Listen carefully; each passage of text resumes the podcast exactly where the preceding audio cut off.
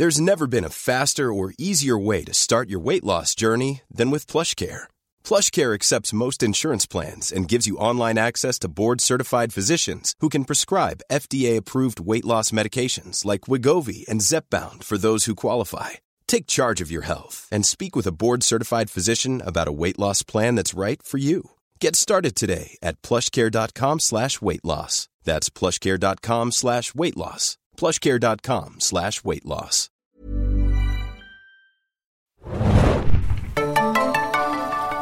It's Marvel Time, everybody! Hallo und willkommen im Serien Junkies Podcast. Ja, liebe Marvel-Fans, liebe Comic-Nerds, liebe Zuhörer, endlich mal wieder ein Marvel-Podcast rund um unser liebstes Comichaus hier bei den Serien Junkies. Äh, dazu haben wir heute einen kleinen Exkurs. Normalerweise reden wir hier natürlich über Serien, aber nächste Woche steht äh, der Kinostart des neuen Marvel-Kino-Blockbusters an und der ist nämlich Captain. Äh, nee, Moment. The Winter. The Return Nein. of the Winter. Fir, of the, Nein. the, re, also, first return. Der Film heißt The Return of the First The Avenger. Return of the First Winter so Soldier. Stimmt's so? Nee, Captain America 2. Ne? Ihr wisst Bescheid. Wir wissen, sind komplett verwirrt, wie dieser Film jetzt eigentlich letztendlich heißt. Ich bin, ich weiß es tatsächlich nicht. The mehr. Return of The the, First Shield. Swinger. Ja. the Return of the Dude Nein, der the offizielle deutsche Titel ist tatsächlich nur The Return of the First Avenger. Ohne jegliches Captain America, ohne Winter Soldier. Ich bin gespannt, ob jemand an die Kinokasse geht und sagt, ich hätte gerne zwei Tickets für The Return of the First Avenger. Ich bezweifle das es. wird nicht einmal Einmal den passieren. Marvel-Film, bitte. Ja, genau. Einmal hier, hier Einmal der Mann. Captain 2 bitte halt. Ne? Der Mann aus dem Eis 2. Genau. der Mann, der aus der Kälte kam 2. Genau, es geht um Captain America, den zweiten Film, wie er auch immer genau heißt. Ich bin der Philipp und ich habe mir wieder meine Fellow Marvel Geeks hier ins Studio rein zitiert. Zum einen natürlich Felix Hi, wieder moin, dabei moin, hallo. und natürlich auch der Mann, ohne den in Sachen Comics hier in diesem Haus sowieso überhaupt gar nichts geht. Adam Arndt ist da. Grüß dich, Adam. Excelsior! Heureka! Wir haben, freuen uns schon lange, mir mal ein größeres Marvel-Update endlich mal wieder zu machen. Und der Kinostart von Captain America 2 ist natürlich die perfekte Steilvorlage dafür. Wir werden also heute über den neuen Film reden, also Captain America 2, The Return of the First Avenger and the Winter Soldier. Und danach, also wir werden das It's a einerseits... debut of Falcon. Genau. Und äh, das werden wir zum einen erstmal spoilerfrei machen, also die Oh, ersten sorry. Schon zu spät, schon, schon verkackt. Und die erst, also ihr könnt ihr gerne die ersten paar Minuten zuhören, wenn ihr nicht gespoilert werden sollt. Da werden wir auch uns komplett spoilerfrei unsere Meinung zu diesem Film abgeben. Danach werden wir ein bisschen in die Spoilers eintauchen und die Details des Films genauer diskutieren. Und wenn wir dann mit der Nummer durch sind, dann reden wir auch noch mal ein bisschen über Marvel's Agents of Shield, weil das ist ja auch, da ist ja auch schon einiges passiert in den letzten Wochen und gerade in Bezug auf Captain America 2 ist, sind die Entwicklungen bei Agents of Shield doch eigentlich äh, recht interessant. Und da werden wir auch mal drüber reden. Jetzt aber natürlich erstmal zu Captain America 2. Wollen wir gleich am Anfang mal so ein kleines Kurzwertung abgeben oder vielleicht mal sagen, äh, liebe Leute, wie fandet ihr denn eigentlich Captain America 1? Seid ihr ein Fan von dem Charakter und wie waren eure Erwartungen zu dem Film? Adam, fang doch mal an. Ich muss sagen, Captain America 1, beziehungsweise Captain America The First Avenger, Da kommt das her. hatte damals The Summer Soldier heißt der, glaube ich. ha- habe ich damals am schwächsten bewertet von allen Filmen, die ich, denen ich eine Review gegönnt habe. Aber äh, das Ding ist, wenn man Captain America nochmal anschaut, hat der durchaus Charme. Also ich meine, der ist besser, als man ihn vielleicht in Erinnerung hat. Man sollte dem, glaube ich, nochmal eine zweite Chance geben. Chris Evans ist auf jeden Fall super. Captain America 1 leidet unter dem elendigen Marvel-Problem, dass sie es nicht unbedingt hinbekommen, die Schurken entsprechend zu gestalten. ne? Das ist, ist ja oft unser Hauptkritikpunkt. Und hier der Red Skull, ja, der ist halt da, ist ein Nazi, ist böse und den gilt es aufzuhalten. Dann hat er noch den Cosmic Cube. Ähm, naja, aber irgendwie könnte man das noch ein bisschen besser machen. Äh, ja, ich sehe das absolut ähnlich oder genauso wie, wie Adam. Also mir ging das mit den äh, First Avenger oder mit Captain America, The First Avenger, wie auch immer. Äh, genauso ähm, war jetzt auch nicht einer meiner Lieblings-Marvel-Filme, muss ich ganz ehrlich zugeben. Es lag auch wirklich größtenteils an dem äh, eher schwachen Äh, Bösewicht und Red Skull fand ich jetzt nicht so prickelnd, obwohl die ja eigentlich mit einem äh, Hugo Weaving einen ziemlich Ja. fähigen Schauspieler am Start hatten. Dennoch hat mir da ein bisschen das Profil gefehlt. Ansonsten sehe ich das auch so, dass es sicherlich da einen gewissen Charme geht in diesem Film, aber ähm, der hat sich bei mir beim erstmaligen Sehen nicht so richtig erschlossen. War zwar ein bisschen da, aber ich glaube, ich müsste mir das Ding nochmal angucken und dann nochmal urteilen. Aber ich habe den auch eher nicht ganz so gut in Erinnerung. Ich stimme euch da direkt zu, auch wenn ich äh, immer, ich war schon immer ein großer Captain America Fan irgendwie und äh, habe mich auch damals sehr, sehr auf den Film gefreut und bin auch der Meinung, ich finde auch, das könnte man jetzt endlich mal offiziell feststellen, dass Chris Evans einfach die Idealbesetzung für Ja, diesen Charakter ist, absolut. oder? Das war von Anfang an, als der gecastet wurde, dachte ich mir, ja, der Typ ist es und äh, das hat sich bisher seitdem nur bestätigt. Da, es ist absolut richtig, was ihr sagt. Der erste Captain America hat einfach so ein bisschen daran gekrankt, dass die Story einerseits nicht so besonders interessant war und äh, dann andererseits auch, dass der Schurke Mhm. nicht so spannend war. Der war sehr comic-booky sozusagen Ja, ja, als, als Aber so war der ganze Film ja auch. Genau. Und dann, was ich auch immer noch so ein konzeptionelles Problem mit dem Captain America Film, dem ersten hatte, war, gerade im Vergleich zum Beispiel zu den Thor-Filmen. Am Anfang von Thor 1 ist Thor ein arroganter Sack, der, den man eigentlich als Zuschauer überhaupt nicht leiden kann. Und der Film erzählt die Geschichte, wie Thor vom überheblichen äh, Haut drauf zum Helden wird. Bei Captain America hast du diese innere Wandlung nicht. Captain America ist, selbst Ist als er noch gut. ein kleiner Krispel ist, ist er schon ein absoluter Pfadfinder. Ja. Er macht keine Wandlung durch in dem Lauf des Films. Und das ist immer ein Problem. Und das, liegt war- aber auch ein bisschen an dem Entstehungszeitpunkt von Captain America, der ähnlich wie Superman und Batman Ja. in den 40ern entstanden ist, während die anderen Marvel-Helden fast alle in den 60ern entstanden sind. Äh, Captain America ist so ein klassischer Golden Age Superheld eigentlich, ne? Und die, das ist schwer, in, gerade in unseren Zeiten umzusetzen. Wir sind ja eigentlich, oder das Ki- Kinopublikum ist ja komplett Anti-Helden verliebt im Moment. Batman natürlich das Paradebeispiel dafür. Deswegen äh, rennen ja auch äh, Leute, die sonst sich nie einen Comicfilm anschauen würden, doch reihenweise für Batman ins Kino.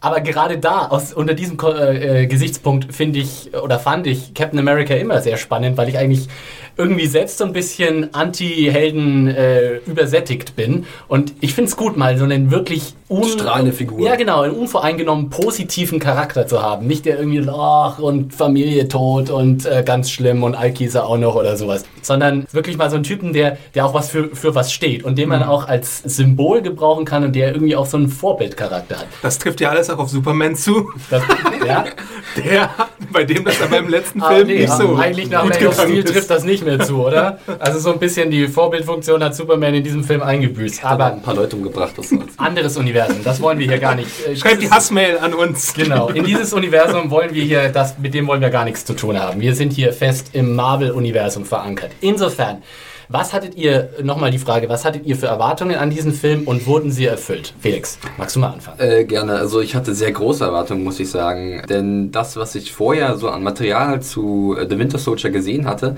hat mich irgendwie sehr zuversichtlich gestimmt. Es sah nach was sehr Komplexen aus. Irgendwie hatte sowas Agenten-Thriller-mäßiges oder so Spionagemäßiges aus den 70ern oder in der Richtung und das hat mich irgendwie sehr angesprochen. Und äh, ich muss auch sagen, dass ich ein bisschen nicht wirklich eine Vorstellung hatte, was mich so erwartet, weil der Titel war zwar, also zumindest der amerikanische Titel, weil der englische Titel war halt äh, The Winter Soldier, aber dieser Winter Soldier war für mich so nicht wirklich präsent in den Trailern und ich konnte mir noch nicht wirklich vorstellen, wie das alles eingewoben wird, was mich da wirklich erwartet. Und deswegen war ich da relativ gespannt, äh, was dann im Endeffekt rauskommen würde. Adam, wie sah es bei dir aus? Zunächst mal habe ich mir sofort gewünscht, nachdem Captain America 1 rausgekommen ist, dass sie Winter Soldier aufgreifen, weil es eine der tollsten Comic-Geschichten der letzten Dekade ist oder so. Ähm, ich war anfangs ein bisschen skeptisch, als ich die Namen der Regisseure gesehen habe, Anthony und Joe Russo, die vor allem so als Sitcom-Regisseure und Comedy-Regisseure aufgefallen sind. Ne? Die Was haben mich auch sehr irritiert Community hat. zum Beispiel ein paar Episoden gedreht oder Happy Endings und auch Ich, Du und der andere oder Ja. so. Aber als ich dann so die ersten Bilder gesehen habe und auch als ich dann wirklich gesehen habe, ich war ja auch auf der Comic-Con, da habe ich dann den Cast vor mir gesehen, wie sie alle rausgekommen sind. Kobe Smiler, Scarlett Johansson, ähm, Chris Evans natürlich. Samuel L. Jackson. Samuel L. Jackson, ähm, ähm, Anthony Mackie, da wusste ich dann langsam, glaube ich, dass sich hier doch irgendwas ordentliches zusammenbrauen könnte. Und dann hast du im Vorfeld halt, obwohl es eine, eine deutsche Spre Pressesperre gab, Ja. gibt, gab es ja keine Pressesperre für die US-Kollegen und die haben alle den Film in den Himmel gelobt. In den Himmel. Und dann ist man natürlich ein bisschen gehypt äh, auf, auf den Film. Ne? Und dann freut man sich umso mehr. Und dann sehen die, sahen die Trailer auch gut aus. Und jetzt können wir es, glaube ich, sagen, Philipp und ich waren auch im Vorfeld bei der Torpremiere, bei so einer Veranstaltung und da konnten wir die ersten 15 Minuten sehen Und ich glaube, da hatten wir auch schon einen sehr guten Eindruck von dem Film bekommen und waren noch, haben uns noch viel mehr darauf gefreut. Genau, also es ist jetzt so äh, etwas mehr als eine Woche äh, her, dass wir den Film gesehen haben und meine Güte hat es mich in den Fingern gejuckt, äh, zu twittern und zu posten und wir durften das alle nicht, das war echt Ja. ein, ein Kampf. Ja. Das war echt ein Kampf. Ja, meine Erwartungen waren eigentlich auch recht groß an Captain America 2, The Return of the First Winter Soldier, ähm, weil ich einfach auch mir erhofft habe, dass sie sozusagen aus den, aus den konzeptionellen Mängeln des ersten Teil gelernt haben und dann sozusagen ein bisschen mehr Story gebracht haben, ein bisschen mehr Tiefe, Oh, Story haben Ist- viel gebracht. Oh ja. bisschen mehr, äh, vielleicht noch mehr so Marvel-Kram, sozusagen weitere Helden, weitere Elemente, die wir aus anderen äh, äh, Iterationen, Marvel-Iterationen kennen. Und ich war dann auch skeptisch, vor allem bei den Regisseuren, wo ich mir auch dachte, wie kommt es da, dass jemand, der bisher nur Folgen für Community gedreht hat und so auf einmal so einen riesen Action-Blockbuster drehen darf. Und oh, ich bin so froh, ich bin so super froh, dass ich einfach jetzt hier verkünden kann, dass meine Erwartungen echt erfüllt wurden in diesem Film und ich einfach nur sagen kann, wow, Marvel, da habt ihr noch mal ganz gut was draufgelegt gegenüber vielen anderen äh, Filmen, die ich ja auch schon gut fand. Es gab ja bisher eigentlich noch keinen, außer Iron Man 2 vielleicht noch keinen Marvel-Film, den ich jetzt de dezidiert schlecht fand oder, oder sagen wir mal nicht gut fand. Ähm, und, aber das, das ist jetzt schon da, da ist eine neue, da, da ist ein neues Level erreicht, würde ich fast sagen. Äh, seht ihr das denn auch so, liebe Kollegen? Äh, ja, es ist, glaube ich, auch nicht zu viel verraten, dass, obwohl vielleicht ist es zu viel verraten, wenn ich jetzt das Wort Gamechanger in den Mund nehme. Nö, ich glaube auch nicht. Ähm, denn der Film, der, der geht einen Weg, der sehr interessant sein könnte, was jetzt als nächstes kommt. Ja. Und das fand ich persönlich ziemlich gut, wenn, denn du brauchst irgendwie so, ein, so eine Veränderung ab und zu, einen Prozess. Du musst sehen, dass irgendwas Neues passiert und dass dadurch vielleicht eine neue Geschichte entsteht. Und das hat äh, The Winter Soldier definitiv abgeliefert. Und das hat mich irgendwie, irgendwie, hat mir das sehr gut gefallen, muss ich, muss ich sagen. Entschuldigung. Ähm, für mich wird, und es ist vielleicht auch nicht zu viel verraten, Avengers nicht geschlagen. Aber das ist auch sehr schwer, weil es einfach diese fantastischen Einzelmomente in Avengers gibt. Aber er ist schon oben im Pantheon der Marvel Studios Filme, muss Ja. ich sagen. Es ist auch ein bisschen so der redseligste Marvel Studios Film. Es wird so viel gequatscht in dem Film, aber irgendwie ist es geil. Also ich meine, und dann die Action. Ja. Also ich meine, wenn Captain America zuhaut oder sein Schild wirft, dann wächst da kein kein. Kraut mehr. Dieses Geräusch, allein dieses fucking Geräusch von diesem Schild, wenn er dieses Ja. Schild immer so abprallen lässt und klong und klang das jetzt mit Kraut gerade bewusst? äh, Ja, ja, nicht voll in die Crowds rein. ähm, aber es, es, äh, ich stimme dir zu, Adam. Avengers spielt in, einem, in einer eigenen Galaxie Ja. für mich. Das ist nur ein Film, den kann bestenfalls Avengers 2, glaube ich, noch Mhm. schlagen. Da wird wahrscheinlich nicht mal die Guardians eine Chance haben, da irgendwie ranzukommen. Aber lass, lassen wir die Avengers mal außen vor. Äh, kann ich jetzt hier schon gleich mal im Vorwärts sagen, ist Captain America 2 der bisher für mich beste Marvel-Film. Der beste Marvel-Solo-Film quasi. Marvel so Solo-Helden-Marvel-Film. genau, siehst du das ähnlich, Felix? Äh, ja, ich bin da eigentlich bei dir. Ich bin zwar auch ein Riesenfan vom ersten Iron Man, den ich auch sehr Mhm. hoch halte. Ähm, ich bin auch ein Riesenfan von den Torfilmen, aber die kommen da nicht ran an das, was jetzt hier abgeliefert wurde. Ähm, deswegen bin ich da wirklich auch deiner Meinung, dass ich Captain America 2 schon sehr weit oben sehe bei den Marvels, bei den Einzelfilmen. Also an, wie gesagt, Avengers kommt da nicht ran, das ist aber auch super schwer und äh, es steht da vielleicht ein bisschen einzeln da, Avengers. Ähm, aber Captain America 2 hat unglaublich viel richtig gemacht in meinen Augen und dadurch äh, ist er meiner Gunst sehr weit oben. Ich bin mir halt noch nicht ganz sicher, ob ich sagen würde, er ist der beste Einzelfilm. Weil ich halt auch Tor 2 ziemlich gut fand. Ich fand auch Iron Man 3 und Iron Man 1 ziemlich gut. Und da bin ich mir halt noch nicht ganz sicher. Ich, ich, bin- ich habe halt einen großen Man-Crush auf Robert Downey Jr. Ne? ja. Äh, da, da, da, da schäme ich mich auch nicht, das zuzugeben. Das, der Mann hat einfach Charisma bis zum geht nicht mehr. Und wenn du den mal so selbst erlebt hast und so alles, der ist, der ist krass. Äh, ebenso Chris Hemsworth und äh, Tom Hiddleston in, im Zusammenspiel sind einfach fantastisch. Aber du hast hier in Captain America Anthony fucking Mackie, der einfach der Traumfalcon ist. Und wo du dir wünschst, dass du danach selber so einen fliegenden Anzug hast, mit dem du durch die Lüfte schweifen kannst. Und Chris Evans ist einfach, der, der, der hat's jetzt, der ist jetzt Ja, Captain ist America. Ja, das hat, ist mir auch aufgefallen. Das fand ich auch ziemlich gut, dass Chris Evans ähm, hatte bei mir im ersten Teil noch so, ich hatte noch ein bisschen Probleme gehabt mit ihm. Ich weiß auch nicht wieso. Weil ich hatte ihn noch nie so als richtig, richtig guten Schauspieler auf dem Radar. nicht wirklich. Und jetzt aber hat er irgendwie wirklich diese Rolle gefunden und der verkörpert sie auch ziemlich also mit, auch mit diesem Charisma, ein ganz eigenes Charisma. Kein Robert Downey Jr. oder Tony Stark Charisma, aber was eigenes, wo ich sage, okay, das, das, das nimmt mich mit und ich bin dann irgendwie, ich bin für ihn. Ich feuere ihn an, dass er halt seine, seine Aufgabe da bewältigen kann. Und das ist schon ziemlich gut, wenn ein Schauspieler das hinbekommt durch seine Ausstrahlung. Und ich muss auch sagen, ich glaube, das wollen wir jetzt auch nicht. Die erste Action-Szene spielt auf einem Schiff.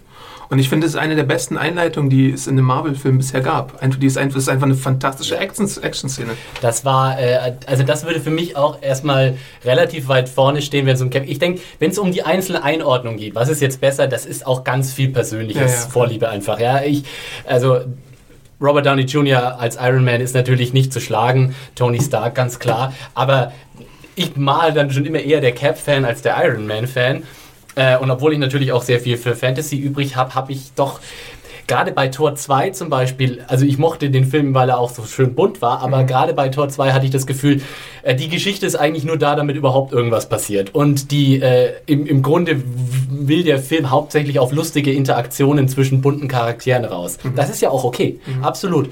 Und äh, Tor 2 ist ein äh, super Film, an dem ich mal großen Spaß hatte. Aber ich habe dann halt auch noch gern so ein bisschen Substanz und das ist auch äh, hier bei Captain America sehr, sehr sch schön für mich festzustellen. Sie haben auch da tatsächlich so ein bisschen so eine Gesellschaftskritik Ja. äh, in diesem Film drin. Also nicht nur ein bisschen, sondern eigentlich ganz massiv. Im Grunde ist das der Plot des Films, dass sozusagen ein, ein paranoider Sicherheitsapparat in Form von Shield sozusagen so ein bisschen außer Kontrolle gerät und mehr zur Gefahr wird als zum Schutz sozusagen. Ich glaube, ich spoilere nicht zu Nö, viel, wenn ich das nö, so das ausdrücke. Und das haben sie eigentlich sehr, sehr clever gemacht. Bis zum letzten Finale, da weiß ich nicht so ganz, ob ich da so glücklich mit bin. Aber äh, das ist wirklich auch so ein Film, der dich einfach vom Plot her bei der, äh, an der Stange hält. Und man muss halt ein bisschen mehr aufpassen als in, in, in dem Tor 2 oder so, dass Ja. man halt die Zusammenhänge auch ein bisschen versteht oder sich bemüht, die Zusammenhänge zu Aber verstehen. was halt gleichzeitig auch noch passiert ist, dass du nicht wirklich gelangweilt wirst von diesem Plot, der ab und zu vielleicht ein bisschen umfangreich ist und sehr komplex, weil die haben zwischendurch halt diese wunderbaren Action-Set-Pieces, die dich wirklich Ja. mitnehmen, wo du sagst, okay, das ist jetzt wieder diese Entspannungsphase in Anführungszeichen, wo du dich ganz kurz zurückgehen kannst, ist, okay, jetzt gibt's richtig gutes Action-Kino. Ja. Und dann wechselt das halt dann wieder zu diesem eher spannenden Plot. Das war für mich auch die vielleicht größte Überraschung an dem Film. Ich hätte nicht gedacht, dass, wie wir es jetzt schon erwähnt haben, zwei Sitcom-Regisseure so einen tighten Actionfilm ranpräsentieren. Ja. Ich finde, dass äh, Captain America 2 in Sachen Action-Szenen absolut grandios ist. Vielleicht somit so einer der besten Actionfilme an sich, die so in der letzten Zeit gesehen hat und auch im Marvel-Universum. Also ganz vorne mitspielt. Wie schon gesagt, vielleicht gerade so ein, ein Level unter den Avengers. Aber ansonsten, holy shit, die Action in diesem Film rockt. Komplett einfach die Bude platt. Meiner Meinung nach. Also meine, meine Bude rockt sie platt.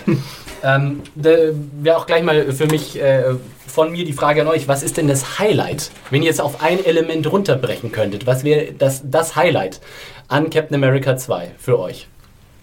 Falcon! Adam ist komplett Falcon verlangt. Ja, ich, ich hätte es halt auch nicht so gedacht. Also ich meine, Anthony Mackie hat durchaus meine Sympathien. Ähm, bei Pain and Gain wollte ich ihn mögen, da hat es mir Michael Bay schwer gemacht. Ja.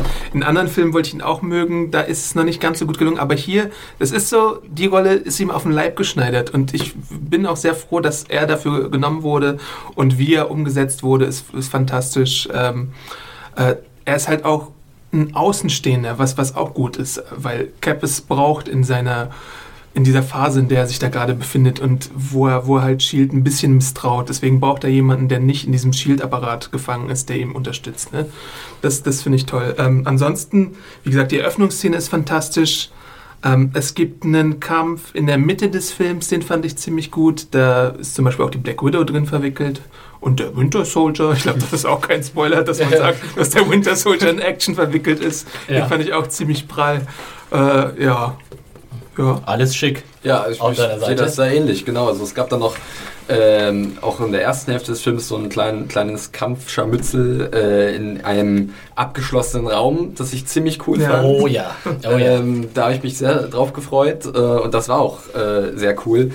Ähm, ansonsten bin ich da auch bei Adam mit den einzelnen Szenen und äh, auch Falcon, der sehr viel, also der ist einfach auch extrem charismatisch gewesen, seine Rolle und hat perfekt gepasst. Es ist aber super. interessant, wie wenig Falcon eigentlich in der ersten Filmhälfte vorkommt und Ja. dann erst in der zweiten Hälfte voll aufgeht. Also das haben sie auch eigentlich ganz geschickt gemacht. Aber sie haben ihn ja am Anfang schon. sie haben ihn schon früh eingeführt. In ja. der Eröffnungssequenz ist er ja schon drin und da haben sie auch, also teilweise auch wieder ganz geschickt, wie sie gezeigt haben, weil also ein Problem, was ja auch der Charakter, äh, ein Problem des Charakters äh, Captain America ist, seine Kräfte sind relativ langweilig. Ja, Thor kann fliegen und den Hammer schmeißen und Blitze schießen und alles Mögliche. Und äh, Iron Man hat einfach diese coolen Suits, wo er immer irgendwie noch so ein Gimmick rauszieht. Was kann Captain America? Er kann ein bisschen, er kann ein bisschen schneller rennen, er kann ein bisschen weiter springen und er Bisschen kann halt, schneller rennen ist gut ja, hier. genau. Und er kann, er kann dieses Schild aber äh, schmeißen. Und schon in der ersten Sequenz machen sie klar, Moment mal, der Typ kann nicht nur ein bisschen schneller rennen, der ist, der ist ein, eine Maschine Ja. im Vergleich zu allen anderen hier. Also der Dadurch zockt- passt er im Winter auch nicht Genau. richtig rein, die ganze Ja. Umgebung, in der er sich bewegt. Ja. Ja, und wir haben dann natürlich... Und sein Schild ist halt so toll auch. Genau, wir haben, dieses, wir haben dieses, diesen Konflikt, dass jetzt Cap sozusagen ein Mann außerhalb seiner Zeit ist, der nicht so richtig weiß, äh, wo er eigentlich, wo, was seine Rolle ist in diesem, äh, in diesem neu, in dieser neuen Welt und der tatsächlich auch, und das ist, glaube ich, das, was auch ganz viele Leute immer so missverstehen an Captain America, dem Charakter, der Figur an sich. Captain America ist kein linientreuer, äh, äh, linientreuer Ja-Sager, der sozusagen immer das macht, was ihm aufgetragen wird, so the good soldier, sondern er ist jemand, der Werte vertritt und der diese Werte auch gegenüber Leuten, die ihm Befehle geben möchten, vertritt. Und dieser Konflikt wird wunderbar aufgezeigt in diesem Ja. Film. Und ach, das war ach, gro- großartig. Ich glaube, da liegt auch noch die extreme Verbesserung zum ersten Captain America-Film, dass du halt wirklich diese Entwicklung hast bei der Figur, die sich vielleicht von ihrem Wert nicht groß verändert hat, die aber auf jemand trifft, die diesen Wert sozusagen nicht mehr wertschätzt und dadurch entwickelt er sich selber weiter und sagt, ich muss jetzt dagegen vorgehen und das ist halt ein ganz anderer Charakter sich dadurch entwickelt. Und ähm, was definitiv halt dieser, dieser Sprung ist nochmal, was es auch auf der Charakterebene wesentlich besser macht als den ersten Captain America-Film. Was du auch schon erwähnt hast, er ist ein Mann, der nicht in diese Zeit gehört. Aber ich finde es gut, dass man jetzt nicht darauf rumreitet, dass er nicht in diese Zeit gehört. Es gibt so ein, zwei Szenen, die sind auch wirklich nett und witzig. Aber es ist jetzt nicht so, dass das Captain America irgendwo hingeht und sagt, ein, ein Handy? What sorcery is this? Oder so. Also Genau. der, der, der kommt schon gut klar in der modernen Zeit. Ja, also er guckt jetzt nicht bei jeder automatisch aufgehenden Tür äh, wie ein Eichhörnchen, das blitzt. Nee, Ja. genau. Es ist, es, ist, äh, es ist gut eingewoben. Es gibt genug Anspielungen, dass du checkst, was abläuft und wie er drauf ist und wie ihm das, wie, ihm's da, wie es ihm da geht. Aber äh, sie, sie überspielen das Ganze auch nicht. Ähm, jetzt sind wir hier natürlich äh, hier sowieso Marvel-begeisterte Menschen. Wie würdet ihr das denn sehen? Ist denn Captain America 2 auch ein Film für Leute, die jetzt mit dem Comic-Bereich eher nicht so viel am Hut haben? Das ist eine gute Frage, ne? Also ich würde persönlich sagen, ja. Ich kenne nämlich auch genügend Leute, die da nicht so viel mit anfangen können mit diesem ganzen Comic-Überbau. Aber ich glaube gerade, dass diese Action-Sequenzen universell funktionieren. Also du kannst jemand reinsetzen, der Lust hat auf einen, wie du gesagt hast, einen sehr Titan, ja, um Deadlift die Soße zu äh, zitieren. äh, sehr, Den, den großen Philosophen Detlef die Soße, er sei hiermit äh, einen gegrüßt. sehr tighten Actionfilm sehen wollen und äh, das liefert ja Captain America 2 absolut ab, dass du halt dich auch darin richtig reinversetzen kannst, beziehungsweise reintauchen kannst in diese äh, rasante Welt und das macht, glaube ich, auch jedem, oder kann jedem Spaß machen. Und dann belohnt er halt auch die Marvel-Fans Genau. mit seinen kleinen Insider-Anspielungen und sowas. Ne? Die und Action ist halt sehr handgemacht und nachvollziehbar.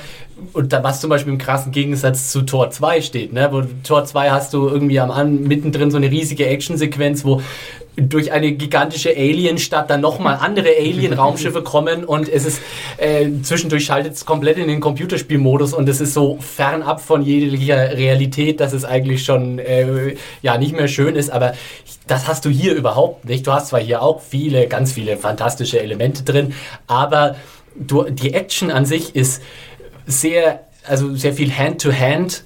Äh, sehr cool, sehr coole so Einzelkämpfe gemacht und äh, Irgendwie geerdet vielleicht auch. Genau, ne? geerdet So, ist ein guter, ja. guter Ausdruck. Dann hast du, also für mich, die beste Actionsequenz in dem Film war eine, die mit einem Auto zu tun hat und wo dann äh, Ah, ja. sozusagen ein, äh, eine große Autoverfolgungsjagd, die fast so ein bisschen, die meiner Meinung nach jede, jede Tumblr-Batman-Sequenz aus den Nolan-Filmen schlägt. Ganz ehrlich. Ja, äh, wahrscheinlich werden jetzt die, die Hass-E-Mails reinrauschen, aber äh, ich Sind fand...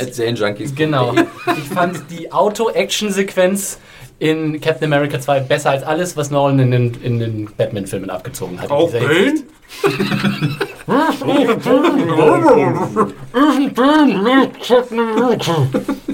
Ja, ich hole dir ein Glas Milch, Baby.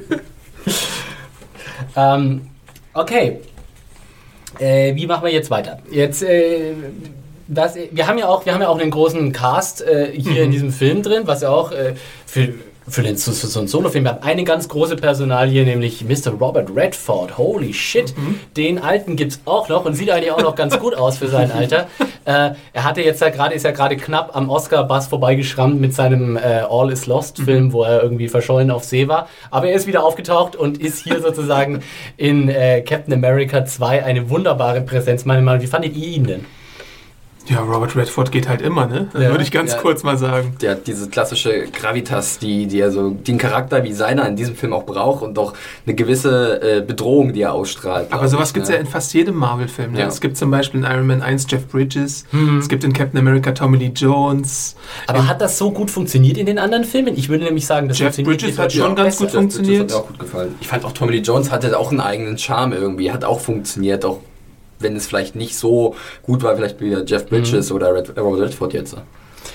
Ja, es ist, äh, ich, war- ich meine, Anthony Hopkins hat auch Ja. diese Funktion Ja. in den Torfilmen, ne? Aber trotzdem, ich fand äh, Redford hier schon nochmal auch noch, er ist halt auch ein sehr undurchschaubarer Charakter über weite Teile des Films.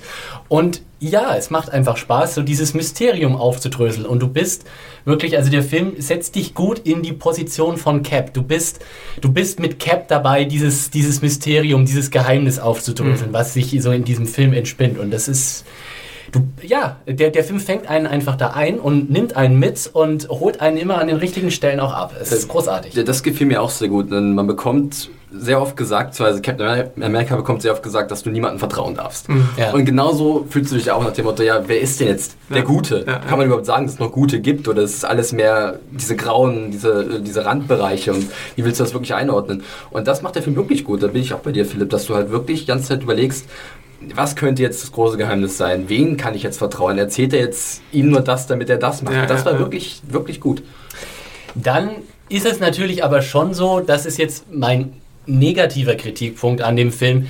Ich würde mir tatsächlich auch mal einen äh, Marvel-Film wünschen, an dem am Ende nicht der komplette Globus gerettet werden muss. Ich würde äh, Marvel da mal wünschen, dass sie sich mal ein, eine Scheibe von dem letzten Wolverine-Film abgucken, der nicht brillant war. Ja? Äh, nicht gleich schreien, absolut, der Film hatte seine Probleme, aber was ich an dem Film erfrischend fand, war, dass es eben nicht darum ging, dass Wolverine am Schluss wieder die Welt retten muss, sondern es war eine sehr persönliche Story, die in eigentlich einer relativ persönlichen Auseinandersetzung dann auch geendet hat. Hier muss halt dann am Ende doch wieder der Globus gerettet werden vor einer großen universellen Bedrohung.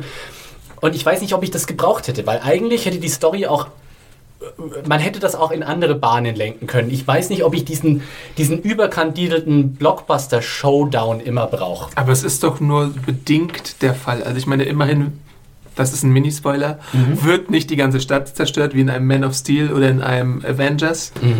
Das Äh, stimmt, das ist sehr angenehm, ja. Ja, und ich glaube, das weiß, das weiß Marvel auch ganz genau, dass, dass sie das jetzt erstmal nicht mehr bringen können. Und deswegen suchen sie nach Lösungen wie bei Iron Man 2, wo es diese Ölplattform war, äh, bei Iron Man 3, sorry, wo es diese Ölplattform war, bei Thor, wo man der, der Sache aus dem Weg gegangen ist durch diesen Portalkampf, Genau, der super cool ist. das Fantastisch. ja. Und hier ist es halt auch so ein bisschen so, wa- was halt angenehm ist, ist auch schon wieder ein Mini-Spoiler. Wollen wir vielleicht, wo sind wir denn jetzt spoilermäßig? Haben wir schon die magische 20-Minuten-Grenze überschritten? Dürfen wir schon? Nee, die haben wir noch nicht überschritten. Aber es ist ja wirklich, ich weiß nicht, ob es ein Spoiler ist. Es ist halt erfrischend, dass hier in dem Film nicht unbedingt Zivilisten in großen Mengen verheizt werden oder so. Also ich denke, das können wir sagen. Es gibt nicht wieder so unsägliche Einstellungen, wie wir sie aus dem Kinosommer 2013 äh, sehen, wo große Gebäude in sich zusammenstürzen und du jedes Mal denkst, um Himmels Willen, hier enden gerade 100.000 Leben in diesen Trümmern, ohne dass man sieht. So diese, diese anonyme äh, Massenvernichtung, die gibt es nicht so ganz in diesem Film. Das stimmt. Da, da, da halten sie sich angenehm zurück. Trotzdem würde ich mir wünschen, dass man für zukünftige Marvel-Filme das einfach mal ganz komplett beiseite lässt. Man hätte es hier auch tatsächlich besser machen können, weil der Konflikt in dem es im Kern hinaus, auf den es im Kern hinausläuft, ja ein wirklich sehr persönlicher Konflikt ist. Und ich glaube, langsam müssen wir tatsächlich in Spoiler-Territory vordringen, Ja. äh, um jetzt nicht irgendwie Leute zu verärgern, die den einen kleinen Twist äh, des Films Genau. ver- verraten haben wollen. Okay, dann machen wir doch das doch einfach. Da reden wir gar nicht mehr lange um den heißen Brei rum, liebe Menschen. An dieser Stelle, ich glaube, ich sag, äh, ich spreche für euch beide, wenn ich sage, äh, spoilerfrei, eine absolut wärmste Empfehlung für Captain America 2. Guckt euch den Film an und dann kommt wieder zurück und äh, hört diesen Podcast hier weiter, denn jetzt geht's ab in, äh, the, Sp- in Spoiler Town. Und äh, ja, Die erste Frage, die man sich natürlich stellt, wenn wir jetzt im Spoilerbereich sind, wenn man den englischen Titel kennt, ist es dann noch ein Spoiler oder nicht? The Winter Ja. Soldier. Ja. Wenn du das Comic irgendwie auch nur peripher kennst, weißt du, wer das Winter Soldier ist. Ich glaube aber, das, wissen, das kennen ganz viele nicht. Aber Ja, die ja. Frage ist, also äh, äh, der Winter Soldier ist eine interessantes, äh, interessante Komponente, weil ich eigentlich gar nicht so richtig weiß, warum dieser Film The Winter Soldier heißt. Weil eigentlich geht es gar nicht so sehr um den Winter Soldier und der Winter Soldier an sich ist gar nicht so eine große Präsenz in dem ich frage mich Film. eigentlich auch, warum es ist so ein, ein Ja. Puzzleteil irgendwie von dem Ja. Ganzen. ja, ja, aber das ist, ja, ja. Und er ist letztendlich ja auch nur irgendwie ein recht äh, unpers also er, er macht jetzt keine großartige, er ist keine Person eigentlich, er ist eher eine Haut drauf. Er ist eine Art ähm, hired muscle eigentlich. Mhm. Der aber Unterschied zu, zu Thor und Iron Man ist halt in diesem Film, wenn die beiden sehr in sich geschlossen waren, ist Captain America eine Fortsetzung zu zwei Filmen, ist eine äh, ist ein Prequel zu zwei anderen Filmen, nämlich Avengers Age of Ultron und dem Captain America 3, der mit absoluter Garantie kommen wird. Ja. Und da liegt halt auch ein ein kleines Problem des Films, dass man den Winter Soldier einführt, aber ihn nicht auszeichnet, sozusagen, ihn, ihn nicht genug Farbe verleiht und nicht genug Hintergründe gibt, also für den Otto-Normalzuschauer nicht genug Hintergründe gibt, dass du jetzt denkst, oh, mhm, da, die haben aber Schindluder mit dem Winter Soldier betrieben.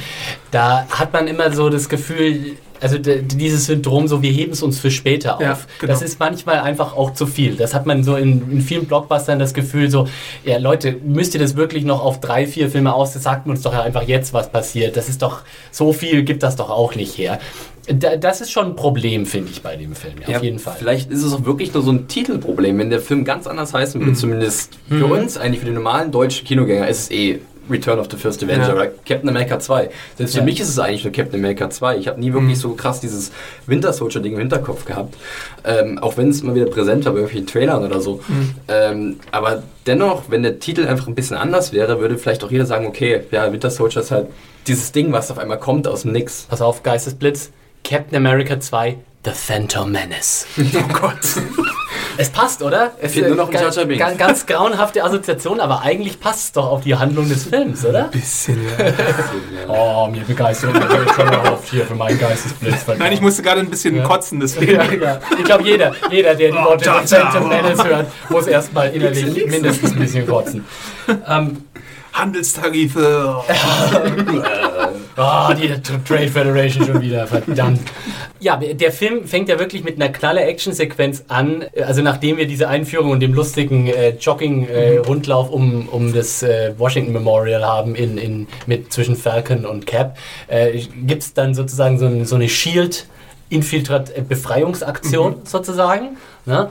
ähm, wo wir hinterher auch äh, dann erfahren, dass es mehr oder weniger Teil eines eingefädelten Konf äh, Komplott war. Und das war, da hast du ja auch schon gesagt, äh, Adam, das war eine großartige Sequenz ja. wieder.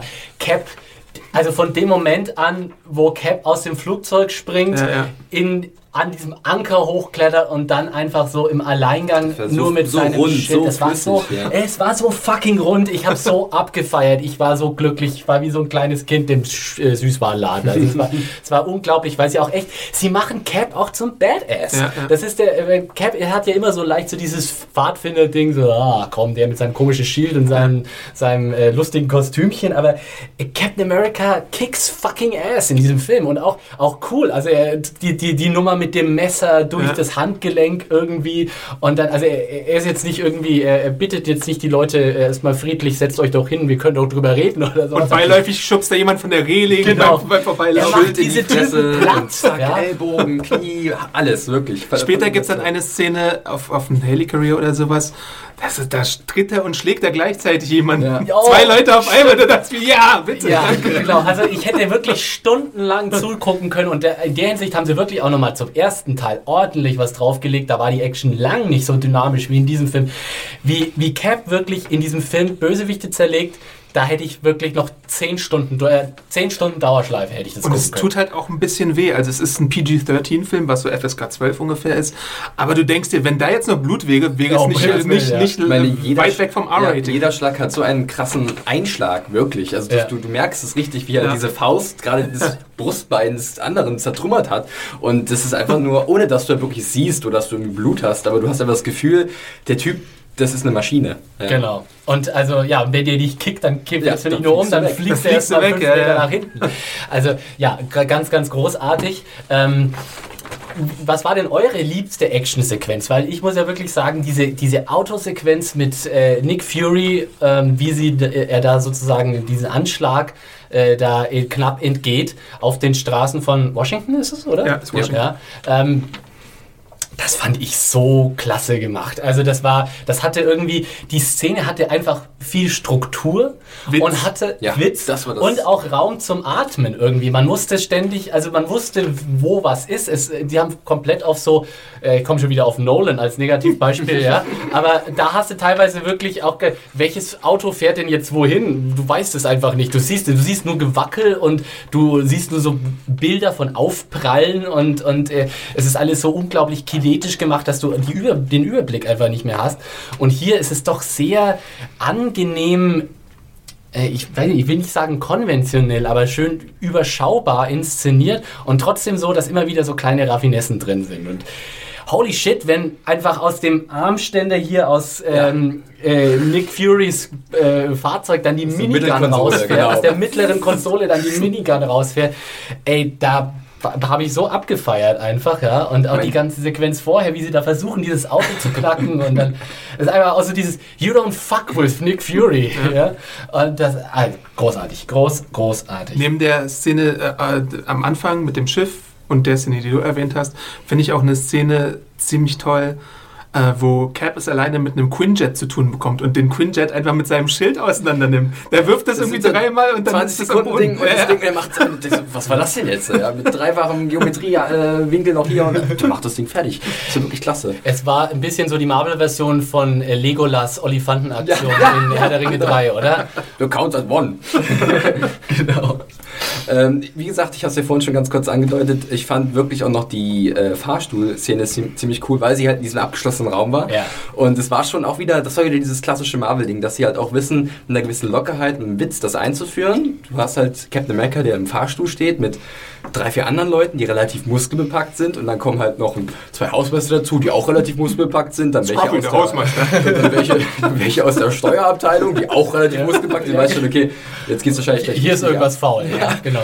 Und dann entspinnt sich halt dieser Kampf in- auf diesem, diesen engen Raum, ähm, der irgendwie, der hatte, war auch so gut äh, choreografiert und da hatte auch so viel, äh, wieder auch so viel Impact, wie man wieder Mhm. dieses Wort benutzen darf, ähm, trotz dieser Denglisch-Diskussion Egal. nach wie vor. Hatte so viel Einschlag, Hatte so viel Einschlag, genau. Ja. Äh, und das hat mich auch wirklich, äh, da war ich wirklich auch voll drin, hatte sehr viel Spaß an dieser Szene, muss ich sagen.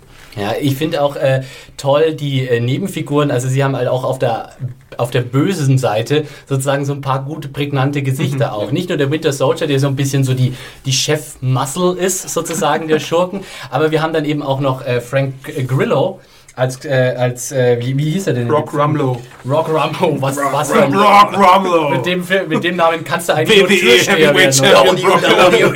Heavyweight Champion, Brock Rambler. Ja, aber er, er war auch irgendwie, fand ich, eine sehr coole Präsenz in dem Film. Äh, und Ist Ja, natürlich auch ein Schurke aus dem Captain America Kanon, der später vielleicht nochmal wichtig wird. Und es gibt auch noch eine Szene, die sein zukünftiges Schicksal vielleicht andeutet. Einfach mal den Brubaker Comic lesen, dann wisst ihr schon Bescheid. genau.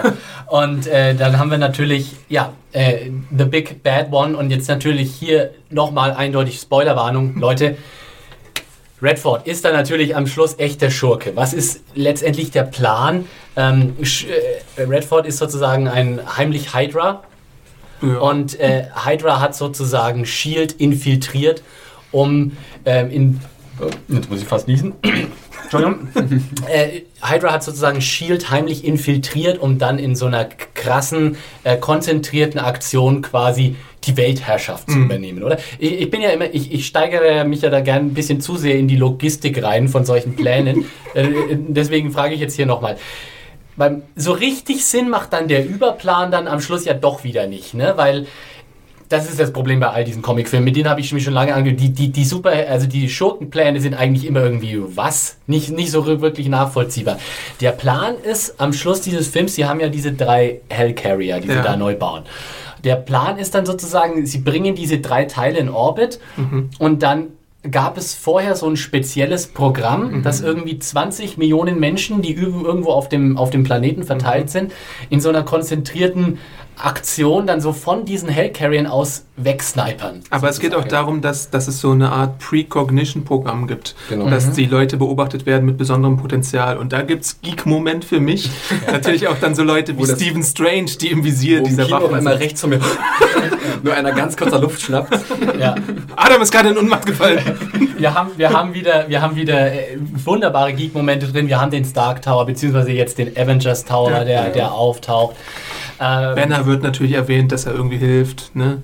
Genau. auch ein Risiko darstellen könnte für, für Shield bzw. Ja. Hydra und dann auch ein Ziel werden könnte von diesem, diesem ja. Programm. Und das eigentlich aber alles sozusagen, äh, lassen wir mal das Finale und diesen Hydra-Plan mal außen vor, aber diese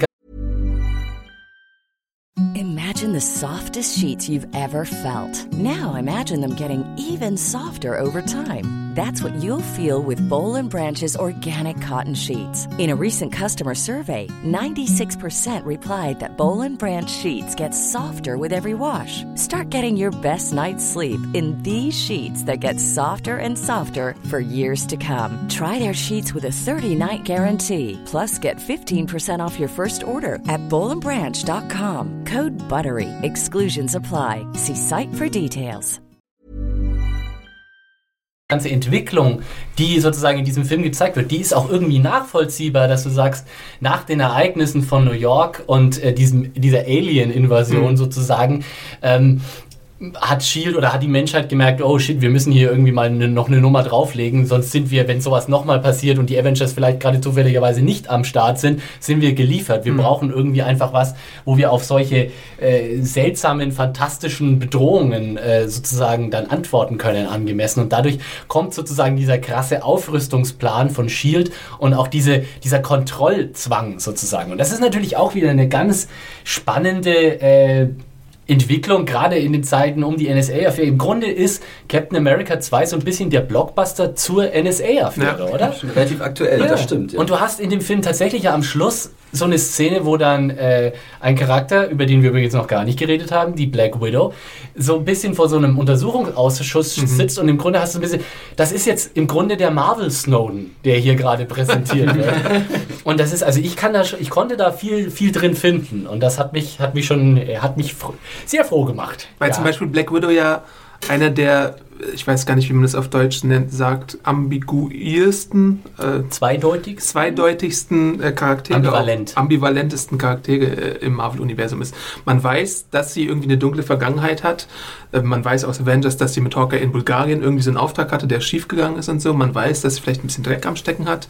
Aber gleichzeitig ähm, könnte sie es sich einfach machen und irgendwie mit Shield bzw. Hydra mitgehen, aber sie tut es nicht. Sie macht so eher den Whistleblower, wie du schon gesagt hast. Und ähm, es ist äh, relativ interessant, wie Black Widow präsentiert wird. Und es gibt eigentlich, am Anfang gibt es ein bisschen Zweifel, ob man ihrer Loyalität, ob man ihr vertrauen kann oder nicht. Und dann ist es eigentlich doch relativ eindeutig, dass Cap ihr vertrauen kann und als einer der ersten vertrauen kann. Ne? Sie haben auch immer so ein bisschen nebulös gelassen, wie jetzt denn genau eigentlich die Black Widow so in. Ist sie eigentlich eine Shield-Agentin oder ist sie eher, so ein, eher so ein fester sowas, Freier, so, den man mal anruft, wenn man, wenn man, wenn man jemanden braucht? So, für, Black Widow Freelancer? Ja, genau. Also eher so ein Freelancing-Agent. Und das ist, äh, ja, eigentlich auch.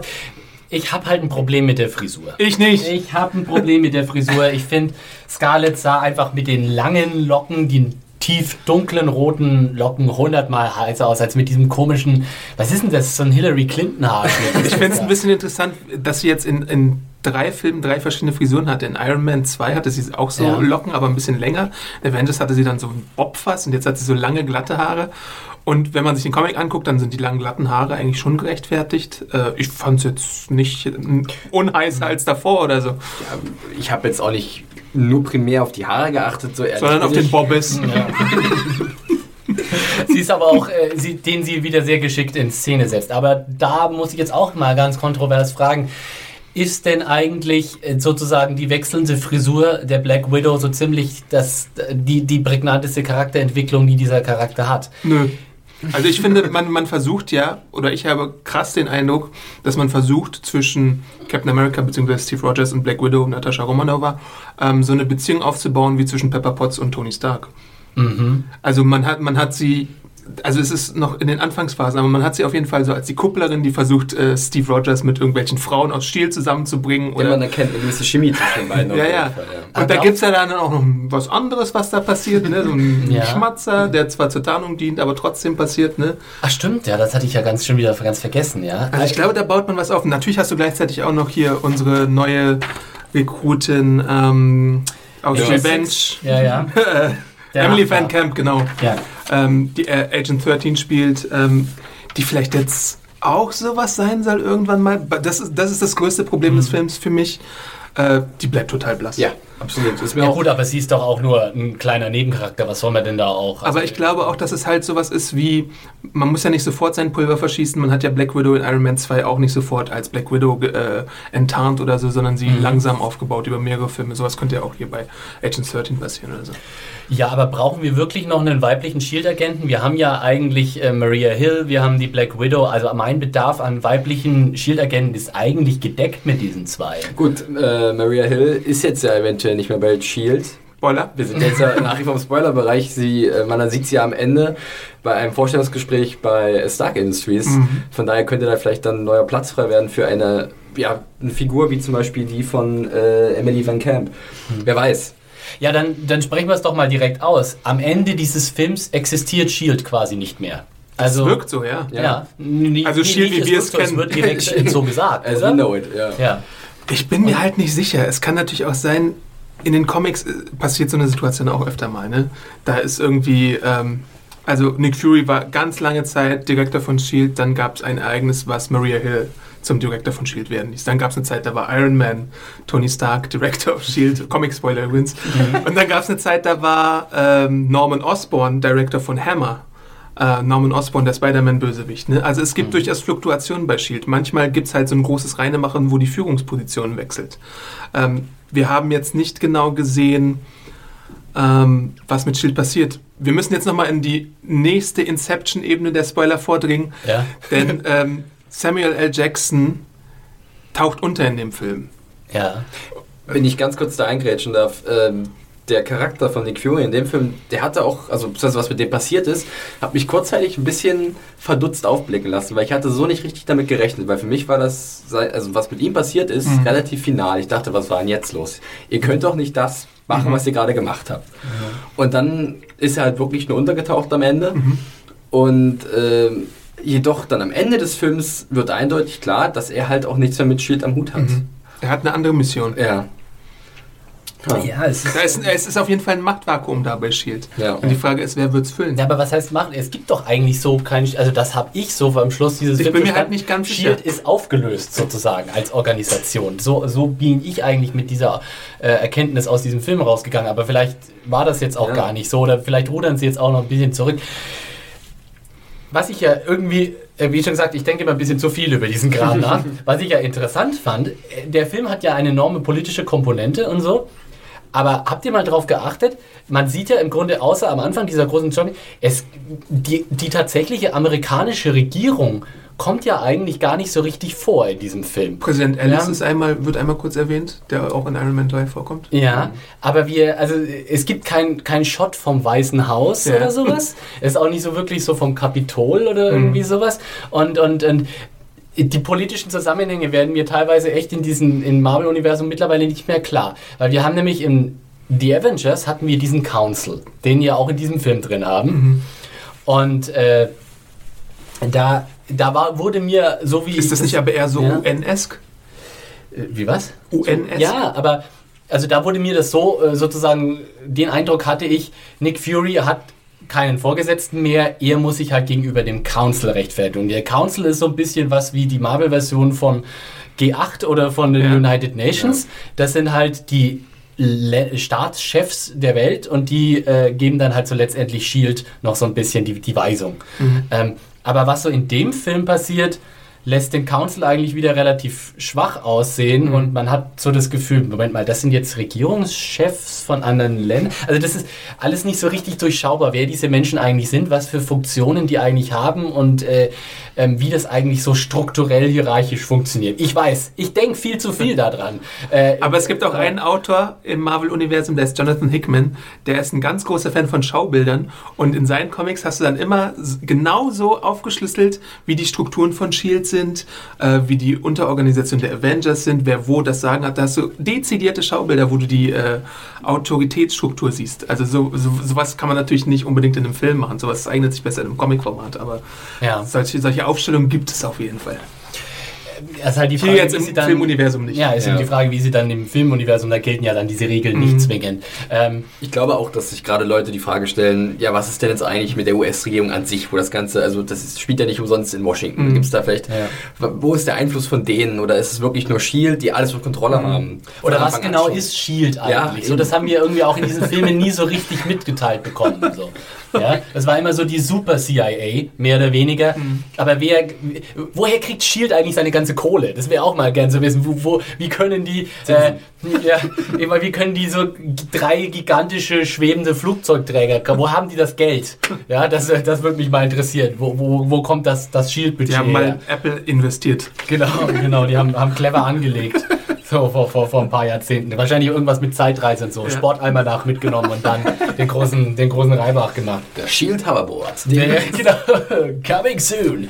Ähm, da, äh, im, äh, wo wir gerade schon mal beim Council sind, muss ich hier noch ein kleines Shoutout an Ah. äh, Miss Jenny Agutter geben, die in diesem Film tatsächlich sowas wie so eine kleine Action-Szene hat, wo Ja. wir, die ja tatsächlich auch schon ganz kurz schematisch. Du musst, als glaube ich, Teil noch erklären, wer das ist, weil Felix und ich wussten es zum Beispiel nicht. Ja, Stand Jen- Ich, hab, ich musste mich dann rüffeln lassen, weil ich gesagt habe, dass sie aussah wie so ein Verschnitt von Angela Merkel. Das ist vielleicht noch Genau. ein bisschen jünger.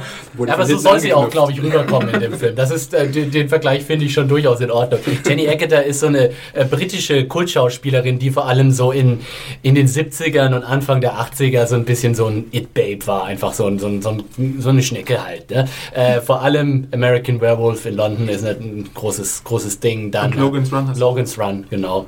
Wie heißt denn der? auf der Fl- Flucht ins 21. Irgendwie sowas oder heißt der. 23. Genau. 21. oder 23. Äh, ja, also fand ich auf jeden Fall sehr schön, sie hier zu sehen. Auch sehr schön fand ich das kleine, den kleinen halben Auftritt von äh, Toby Jones, Ja. der sozusagen auch wieder seine Rolle aus dem ersten Teil teilweise wieder aufgreift. Ja, sozusagen. mit einem Twist. Genau, with a twist. Und äh, dann müssen wir jetzt noch, liebe Leute, über eine Sache reden, die äh, mich schon, also Der Mu 300 wenn Dude. mich, wenn, mich Was? eins, wenn mich eins tief getroffen hat und wo ich wirklich nahezu geschockt war, als ich das gesehen habe, sagt mir mal, was zur Hölle ist mit Gary Shandlings Gesicht los? Was ist da passiert? Das war, da war ja richtig im Saal ein Aufraunen, als der Mann in der Einstellung zu sehen war.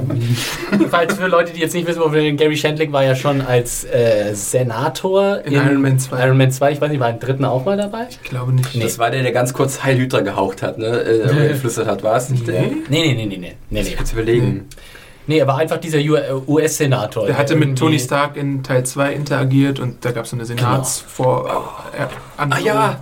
Okay, ja. Und die haben so ein bisschen geschakert, ne? Aber was zur Hölle ist denn da los? Der ist in Botox-Spritzen gefallen, ist, in ja, der ist, der ist wirklich in den Botox-Brunnen ist der, ist der gefallen. Das sieht so unglaublich gruselig aus und vor allem, das sieht echt auch noch krass anders aus, als er noch in Iron Man 2. äh, Also, er, der muss direkt vor dem Dreh, praktisch in Während während sie die Kamera aufgebaut haben, muss Ach, der- sich drei Kilo Botox in die Stirn und in die Backen und in die Lippen und sonst wohin gejagt haben.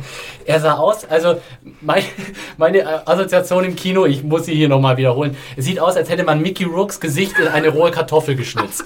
So ungefähr sieht Gary Shandling aus. in Mick, diesem Mickys Film. Rook Gesicht sieht schon aus wie Ja, eine eben, Rohrkartoffel. eben, genau. It's worse than Mickey Rourke, people. Ja, so schaut's aus. Bitte verklag uns nicht. Ja. Shandling.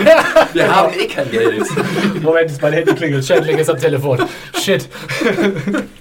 ja, also äh, das ist schon äh, hart, Larry Sanders so äh, optisch gelitten zu sehen. Äh, Gary, red mal mit deinem Schönheitschirurgen, weil so kann es nicht weitergehen. Das kann, das ist, das ist, äh, nee. Gut. Ähm, Was gibt's noch zu sagen zu Captain America: The Return of the First äh, Avenger Soldier? Ähm, machen wir noch eine zweite, zweite Spoilerwarnung zu den Post-Credit-Szenen? Ja, also wenn es denn sein muss, also Inception Level 12. genau. You are now entering Level 8. Danger Zone, Danger Wie Zone. ist es in Shield? Was ist das oberste Level? Irgendwie Zehn. 10, genau. Also Nick Fury ist Wir sind 10, jetzt aber bei elf. Captain America ist nur, er ist nur 8 oder irgendwie sowas. Ja. Ne? Die Und- Agents of S.H.I.E.L.D. sind sechs und ja. ja. Ja. Auf Sieben. die kommen wir ja eventuell nachher noch zum, zu sprechen. Und dann Victoria Hand ist so acht. Also Da hätte ich gerne auch noch ein Schaubild. jetzt, liebe Leute, betreten wir Level 10. Ihr seid hiermit gewarnt. Die Closing Credits. Und oh mein fucking Man muss Gott. auch nur sehr kurz warten. Also erst Ja. mal so diese schön gezeichneten, äh, den schön gezeichneten Abspann. Und dann dachte ich mir, holy fucking shit. Yes. Joss Whedon, du verrückter Hund. Ja. Was hast du uns da schon wieder gebracht? Wir hatten, ja, wir hatten ja schon mega Spaß an der Closing äh, Credit Scene von Tor 2, wo wir so ein bisschen die äh, Guardians, den Übergang zu den Guardians of the Galaxy gehabt haben. Und jetzt hier haben wir einfach die krasse Einleitung zu Avengers 2 Age of Ultron. Was sehen wir in diesem, in diesen Credits? Mhm. Wir Äh, sehen Mr. Ähm, äh, wie heißt der? Thomas Kretschmann, ne? Ja, unser Als- Thomas, Entschuldigung. Unser wie Thomas in Hollywood. Aber er ist unser Mann. Kretsche, ey. was machst du? Kretsche im Marvel-Universum. Ja. Und zwar hat der, ist der irgendwie in den, in den äh, Besitz gekommen von Lokis Hokey Pokey Stick, Mhm. also seinem magischen Stab mit dem Tesseract dran, den wir ja eigentlich in Asgard gewähnt haben, Aber es ist oder? nicht der Tesseract, der da dran ist. Der Ich hab Tesseract extra noch wurde mal die ja am Extras nach, nach äh, Eben. Asgard wieder Aber zurückgebracht. es ist auf jeden Fall etwas blau leuchtendes, was so aussieht wie der Tesseract. Ob es jetzt wirklich der ist, ob die irgendwie Zugriff auf Asgard haben oder so, wissen wir halt nicht. Also nach meiner Auffassung war es der Stab, den Loki in den Avengers benutzt Ja, hat. Das war das ja nicht der Tesseract. Dem er auch äh, Grusen umgebracht hat. genau. Ist nicht der Also Tesseract. Nee, das ist nicht der Tesseract, das ist was anderes. Es ist auf jeden Fall ein Asgardian-Artefakt. Ich glaube, soweit so weit sind wir uns einig, Ja. oder? Ja. Und er ist halt Baron Wolfgang von Strucker, falls ich das nicht gerade schon gesagt hat, und hat, Hat- diese Hat ein schönes Monokel. Genau, er ist der Übernazi überhaupt, Ja. äh, der geistige Nachfolger von Red Skull so ein bisschen. Ne? Und der werkelte halt gerade rum und man sieht, dass er da zwei Versuchskandidaten hat, die ganz schön Der eine ist ganz schön flink. leiden. Der eine ist flink und die andere kann irgendwie so ein bisschen Sachen schweben. Oder? Als, wär, als könnte sie zaubern. Und Als wäre es irgendwie Elisabeth Olsen als Scarlet Witch und äh, Aaron Taylor Johnson als Quicksilver. Richtig, wir haben also in diesem Film den ersten Blick auf die zwei großen neuen äh, Charaktere, die wir nächstes Jahr dann in Avengers 2 kennenlernen. Äh, Elizabeth Olsen als die Scarlet Witch und Aaron Johnson als Quicksilver. Und ich... weil Der als sieht wir- 10 Millionen Mal besser aus als Evan Peters. Ja. als Quicksilver. Ja gut, das ist aber nicht schwer, ganz ehrlich. Aber er hat nicht die silbernen Haare, die habe ich fast so ein Ja. bisschen vermisst. Aber das war echt so cool in dem Moment, da war echt so Adam nicht so nebeneinander so Geek out, Geek out! Äh, also es war ein, ein, ein Fest für uns Fans, komplett. Ähm, und das ist, das, da sind Marvel, dann wird es einfach klar, die Typen haben einfach die Erfolgsformel gefunden, wie sie einen da schon wieder anfüttern auf das nächste große Ding. Das ist einfach äh, komplett äh, klasse. Eine. Also äh, wieder mal äh, ein Vielleicht auch mit so mit dem Tor, mit der Tor 2 äh, Credit Sequence die beste Credit Sequence. Wie bitte Thanos? Ja, Das fieseste Lächeln der Galaxie. Auch wieder. Aber, ja, die, ach, die Avengers nehme ich immer gar nicht so. Die Avengers spielen immer in meinem eigenen Olymp so. Das ist, Aber ist schon ziemlich gut. Und dann gibt es natürlich noch eine zweite Sequenz, das sind wir inzwischen auch fast gewohnt. Die ist aber ein bisschen, die, die kann nicht, das, was da Whedon gezaubert hat, kann eigentlich nicht getoppt werden. Wenn man bis zum ganzen Ende des Abspanns drin bleibt, dann kriegt man nochmal einen Blick auf Mr. Äh, Sebastian Stan Sebastian als Stan. der jetzt wieder äh, entlobotomisierte Winter Soldier. der So. in der Captain America Ausstellung ist und sich seine eigene Vergangenheit Ja. mal ein bisschen durchliest. Ah, äh, In dem Museum übrigens, wo ein gewisser Stanley als Museumswärter arbeitet. Und Captain America sein äh, Kostüm klaut. Das obligatorische Stanley Cameo muss natürlich auch in diesem Film wieder mit dabei sein. Ah, das, das haben wir ja noch gar nicht erwähnt. Das fand ich auch. Ich habe ja eigentlich bei den, bei den ähm, Trailern und so immer den Eindruck gehabt, er hat am Anfang sein Classic-Kostüm und dann hat er äh, dieses komische Shield-Kostüm mit dem Stern da drauf. Aber nee, es ist ja umgekehrt. Er Ja. fängt mit dem Shield-Kostüm an und dann kehrt er zurück in die, ins triumphale Captain-Original-Outfit und das ist für mich auch so ich liebe dieses Outfit. Ich möchte Captain America nicht in einem coolen Lederkluft oder irgendeinem so Matrix-Shit sehen. Ich möchte, dieses, ich möchte dieses Kostüm haben. Es muss blau sein, es muss irgendwie so ein bisschen die, die, dieser Helm so sein, es muss das große A vorne dran sein. Oh, I love that shit. Und es ist äh, großartig, wie er dann sozusagen, wenn es dann um die Wurst geht und wenn er sagt, die Leute brauchen ein Symbol und wir, wir brauchen jemanden, der, der, der für den richtigen Weg steht, sozusagen, er sich dann wieder das originale Cap-Kostüm an, anzieht. Ach, I'm, I'm a very happy geek. Ach, Steve. Stewe. Ja. Steven. Gut, äh, was wollt ihr noch loswerden zu Captain America 2? Ich glaube, wir haben jetzt alles Also, gespoilt, ja. was zu spoilen ist. Ja, Genau. ich glaube auch. Äh, guckt ihn euch an, ihr habt es ja eh schon gemacht, guckt ihn euch nochmal an. Geht einfach nochmal rein. äh, Marvel braucht euer Geld. Die haben, die haben so wenig. So, Wir wollen Phase 3 jetzt. genau. Gebt denen so viel Geld, dass sie den, den Film Shut einfach up jetzt and take their money. Shut up and give them money. So rum. Ja. Ähm, gut, also nachdem wir jetzt sozusagen äh, Cap hier enthusiastisch abgejubelt haben, kommen wir mal zu den Agents of Shield. Da wird jetzt, glaube ich, der Jubel relativ schnell äh, eher verhalten sein. Aber genau das ist der Punkt. Ich glaube, wenn, wenn, man, wenn man sozusagen die Meinung zu Agents of Shield erfragen würde, so allgemein, dann würde die Meinung lauten, ja, okay. und, und, und langsam wird es zum Problem, finde ich, oder? Wenn ich kurz, Ja, ähm, mal. nachdem Adam noch überlegt, äh, einspringen darf, ich muss sagen, dass nach dem Beginn der zweiten Staffelhälfte es mir eigentlich schon besser gefallen hatte als die erste Staffelhälfte, weil da ein, zwei, drei Episoden dabei waren, die richtig gut gewesen sind. Äh, zum Beispiel die Train. Ja, die war Train. gut. Äh, war Tracks. Tra Tracks, genau, richtig. Mit dem War das mit Bill Paxton? Nein, das war die Episode, die so zeitversetzt erzählt wurde. Und Genau. dann hat man erstmal gesehen, was mit ähm, Colson Ah ja, Ward ah, ja passiert. okay, stimmt, stimmt, sie war nicht und, schlecht. und, ja. und ähm, davon gab es dann noch ein, zwei, wo ich jetzt nicht genau die Namen weiß. Aber auf jeden Fall hat es mir irgendwie besser gefallen als vorher. Ähm, das stimmt aber, dass es nach wie vor noch so Momente gibt, wo ich sage, hm, irgendwie fehlt mir noch ein bisschen was. Äh, da können wir vielleicht nochmal dann Mhm. zu sprechen kommen, wenn wir nochmal vielleicht den Film jetzt, den wir gesehen haben, mit der Serie ein bisschen verbinden, ähm, weil ich hatte mir da auch mehr erhofft, muss ich ganz ehrlich zugeben. Ja, ich meine, es ist ja schon irgendwie so ein bisschen naheliegend. Ich meine, diese Serie heißt äh, Marvel's Agents of Shield. In Captain America 2 geht es im Grunde ausschließlich fast um Shield. Warum kann man nicht einfach mal unser Team aus dieser Serie ich, ich will ja nicht viel. Ich will einen kurzen Dialog-Exchange haben zwischen, zwischen Fitzsimmons und äh, Cap. Oder lass es Maria Hill sein. Oder lass sie auch nur einmal kurz im Hintergrund durchs Bild laufen. Aber nein, die Agents of S.H.I.E.L.D.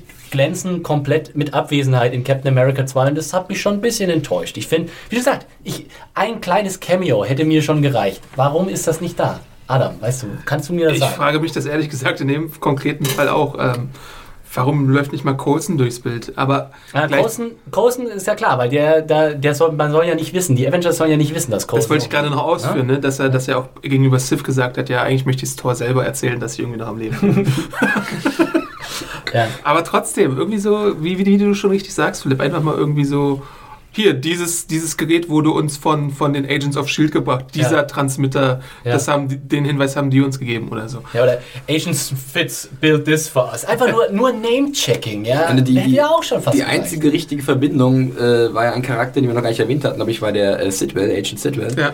Mhm. ähm, der auch in der ersten Staffelhälfte von Agent of Shields ein, zwei Auch in der letzten. Episode mit Ziffer. dabei. Stimmt, genau, richtig. Und ähm, Der wird jetzt kontextualisiert, Ja, weil er eben. sich als Bösewicht entpuppt hat, der Mitverschwörer ist, sozusagen. und irgendwie muss ja das alles, was wir jetzt gesehen haben, Captain America 2, auch eine Auswirkung haben auf unsere Agenten. Vielleicht kommt Ja. die jetzt noch, wir haben ja noch sechs Folgen. ja, ungefähr, so kommt ungefähr. das so hin? Ja. Und ähm, aber wenn man jetzt schon den Film gesehen hat und jetzt noch kurz, also die Staffel noch weiterschaut, überlegt man sich schon, wo geht die Reise hin? Und Aber Das die, die so Säge bisschen. selbst deutet ja auch irgendwie an. Also Coulson hat ja auch schon gesagt, Nick Fury ist irgendwie oder hat erfahren, dass Nick Fury Ja. untergetaucht ist. Vielleicht ist das parallel. Die nächste Episode läuft jetzt fast parallel zum US-Kinostart, der am 4. April ist. Ähm, also wird da schon irgendwas im Argen liegen. Nur ist halt die Frage, wie die Säge damit umgeht. Ja. Ist, deswegen frage ich mich ja auch, ist Shield wirklich nicht mehr da oder gibt es eine neue Struktur? Mhm. Übernimmt zum Beispiel die bereits in der Säge eingeführte Victoria Hand vielleicht Shield oder so? Mhm. Das wäre ja auch eine Möglichkeit. Victoria Hand ist zum Beispiel in den Comics eine Person, die Das war die von Saffron Burrows hat die genau gespielt, ne? Ja. ist eine Person, die zeitweise Norman Osborns rechte Hand bei Hammer war. Also hat die durchaus gewisse Macht inne in den Comics oder äh, übernimmt was ja meine Wunschvorstellung ist, in der zweiten Staffel Maria Hill doch irgendwie noch das Ruder bei äh, Shield, weil sie irgendwie bei Stark Industries keinen Job kriegt oder so. Sorry. nicht Und dann wird sie halt, weil How I Met Your Mother ja auch in drei Wochen endet, äh, da übernommen und zur Hauptdarstellerin. Deswegen natürlich auch irgendwie ziemlich cool, finde ich. Ja. Ich meine, wenn, wenn sozusagen der Austausch nicht von der Serie in den Film funktioniert, vielleicht funktioniert er auch andersrum. Was glaubt ihr denn vielleicht so Emily Van Camp mal? Äh, Ja, die könnte man sicherlich. Agent 13? Einfach weil auch Revenge zum Beispiel auch bei ABC läuft. Deswegen sind solche Crossover in, im Bereich des Möglichen, finde ich. Dass, äh, dass so, ein, so ein normaler Charakter wie Agent 13 da einfach mal aushilft bei so einer Mission. Warum nicht? Vielleicht bandelt sie ein bisschen mit Agent Ward an oder so. Oder haut Agent Ward mal eine rein. Keine Ahnung. Oder beides.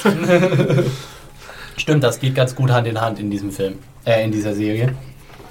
Das ist aber auch sowas, ich habe immer noch das Problem, dass ich bei den Agents of S.H.I.E.L.D. immer noch nicht so richtig weiß, für wen ist diese Serie eigentlich gemacht. Weil ähm, die Plots sind mir zu simpel, mir als 30-jährigen äh, Zausel. Ähm, es ist dann aber teilweise auch so, wo ich mir denke, so, ist das jetzt für Zwölfjährige, wenn ähm, Agent Ward und Agent May dann auf einmal irgendwie so ein, so ein Sexnummer da so irgendwie laufen haben und so.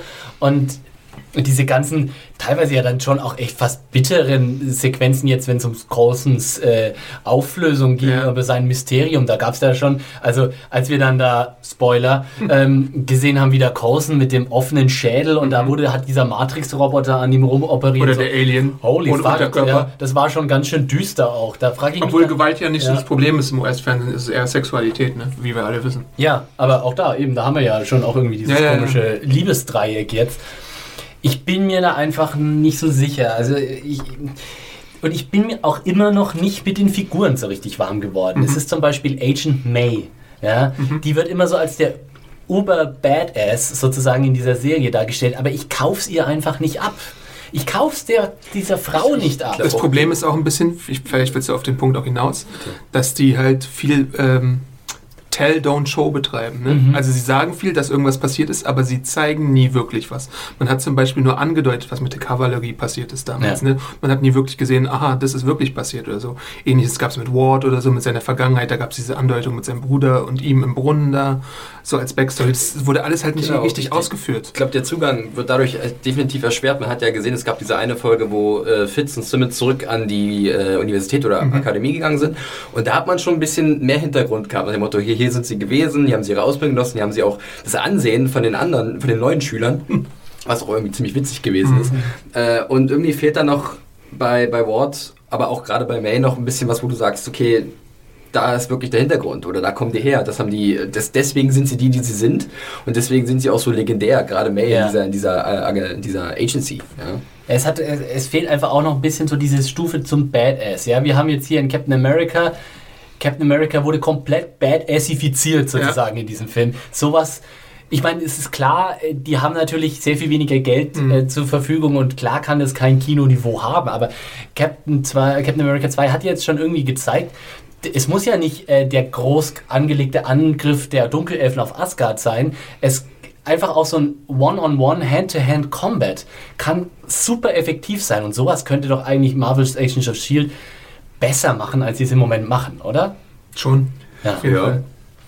Wie fandet ihr denn äh, Jamie Alexanders Auftritt als Lady Sif? äh? Ich fand's cool, ja, muss ich ganz ehrlich sagen. Ich fand äh, den Auftritt selbst, wie sie halt dann aufgetreten ist, ziemlich cool. Äh, hatte was sehr Episches, wenn man das Ja. also wirklich äh, Asgardian-mäßiges, also so wie es, wie, wie ich es mir so ein bisschen erhofft hatte. Ähm, das Ding dann mit. Son of Cole. ja, wirklich. Das, das hat einfach, hat einfach was. Ähm, dann die, die, die Geschichte, in der sie ja drin war mit äh, Lorelei. Äh, ja, hat funktioniert, war aber auch wieder so ein bisschen, ja, ich konnte auch nicht wirklich Stempel drauf packen, wie mir das gefallen sollte. Ähm, Da war ich, also ich finde, da ist, da ist das Casting ziemlich verglück, äh, missglückt gewesen, weil Jamie Alexander zum Beispiel, wenn du die in, diesen, in dieses Outfit steckst und dahin stellst und sagst, das ist eine überirdische Superrassenkriegerin, sag ich, ja, Auch eindeutig, so gekauft. Aber diese komische Frau, die sie da als Lorelei engagiert haben, ich habe der einfach nicht die Jahrhunderte alte Zauberin, Evil Seductress, die habe ich der nicht abgekauft. Es Ja. tut mir leid, da war einfach nicht genügend Präsenz da, um so einen Charakter Also- wirklich äh, zu verkaufen zu Bei mir ging das noch, weil die Schauspielerin, ich komme jetzt leider nicht auf den Namen, war mir bekannt aus Magic City, wo sie eine sehr verführerische Rolle spielt. Und von daher hatte ich Aber das dann hast du die Magic City Assoziation und nicht irgendwie in Agents of Shield die Assoziation. Eben, genau, richtig. Ja. Für, für jeden, der nicht Magic City in dem Fall kennt und die Schauspielerin, ist es bestimmt schwer, sehe ich ja genauso. Bei mir ging das halt bloß in dem Punkt halt ein bisschen, weil ich halt schon eine Ahnung hatte, okay, sie funktioniert als so eine Figur. Aber es gibt halt immer noch so Schwachstellen der Serie, auch in dieser Episode. Es gibt diesen Magic Verwaltungscube, wo auf einmal die Lösung drin ist. Ja. Oh ja, hier. hm, Genau. Da, oh, das drehen wir mal um. Ah, da ist die Location. Oder, und die zweite Sache ist zum Beispiel, die machen teilweise Walking Dead-eske Logikfehler. Zum Beispiel sag, sagt Le- äh, Sif vorher den Männern, ja, ihre Kraft ist ihre Stimme und ihr, ihre Berührung. Und was macht Agent Ward, sobald er sie sieht? Er labert mit ihr und lässt sich berühren. ne? Genau. Ja. Würde man von ihm nicht wirklich erwarten in, der- in der Situation. Ja, und, und genau, aber da in, entsteht auch diese Dichotomie von, ähm, es wird uns ständig darüber erzählt, wie badass diese Charaktere sind, aber das, was wir dann tatsächlich sehen, was sie tun, ist, ein, ist eine ganz andere Geschichte. Obwohl ich auch zugeben muss, dass ich es gut fand, dass die Frauen der Serie jetzt sozusagen, das war ja wirklich deren Folge gewesen. War ja einfach so alle. Ja. Ähm, Gerade auch am Ende nochmal, wo dann auch Obo Coulson war ja nicht bezürzt. Ähm, hat er eine sehr witzige Szene auch gehabt mit, mit äh, Fitz. Und Simmons hatte auch eine kleine Szene. Äh, Sky kam auch ein bisschen wieder zurück. Und deswegen fand ich da in der Richtung das schon ein bisschen. Also ich fand das schon gut, dass halt die, die Damen der Serie mal ein bisschen glänzen durften. Ich finde übrigens, dass Simmons sich am besten gewandelt hat von den, oder am besten gemacht hat von all den Agents of Shield Charakteren, weil die fand ich in der ersten Episode noch zum Davonlaufen schlimm. das war wirklich so, um Himmels Willen, ich kann das nicht ertragen. Sobald die Frau den Mund aufmacht, renne ich schreiend aus dem Raum raus. Aber, ähm, das, die, ich mag sie mittlerweile fast, weil sie hat, sie hat irgendwie dem Ganzen irgendwie so eine, so eine Persönlichkeit auch verliehen irgendwie und sie ist nicht, sie, ist- sie, ist- nicht nur Babe, die man sozusagen die Wissenschaftlerin eh nicht abkauft, sie wirkt tatsächlich auch so ein bisschen wie so ein kleiner Nerd. Ich finde, ja, in der Hinsicht, äh, da kann ich auch mal loben. Ich finde halt auch ein bisschen problematisch ist gerade, dass äh, man, also ich finde auch die Entwicklung eigentlich gut, die man anschlägt, dass es jetzt serieller wird. Gleichzeitig legt man sich irgendwie mit dieser ganzen Clairvoyant-Geschichte so hohe Ziele, Ja. dass du, wenn du da kein richtig tolle, keine richtig tolle Offenbarung hervorzauberst, dass, dass du dann die Leute enttäuschen, vielleicht, äh, dass sie dann nicht mehr in der zweiten Staffel zurückkehren werden oder so. Ne? Also die Gefahr sehe ich, dass das passieren könnte. Ja, also das, das war auch so ein Punkt, wo ich mir auch die, jedes Mal, wenn es in diesen ganzen Episoden um diesen Clairvoy The Clairvoyant äh, ging, wir können es jetzt leider nicht übersetzen, weil ich weiß nicht, was Hellseher. es- der, der Hellseher, mhm. wie spannend. Ähm, da, das ist dann halt auch erstmal so, musste ich da gar nicht, kümmert es mich überhaupt? Interessiert mich das überhaupt, dieses Geheimnis, was da dahinter steckt? Mhm. Und da muss dann schon irgendwie ein richtiger, also so ein richtiger Marvel-Charakter dahinten stehen, den Modok. ich kenne. Ja, Wie, wie Patton Oswalt es schon Genau. gesagt hat. der Finger gekreuzt hat. Hoffentlich bin ich Montag. Also es ist, äh, da, da muss schon dann irgendwie eine kleine Sensation da drin stehen, sonst, sonst ist das alles sehr antiklimatisch irgendwie, weil wie, das, wie, das, wie das abgelaufen ist. Hm. Und ich muss auch sagen, ich finde, Agent Coulson hat überhaupt keine gute Figur gemacht in den letzten Episoden. Der war immer so der langweilige Tugendbold und er hat immer, also Clark Gregg hatte immer den gleichen Gesichtsausdruck. Der immer so leicht, als hätte er so in so eine Zitrone gebissen und irgendwie auch so, so irgendwie so großväterlich ganz oft und so.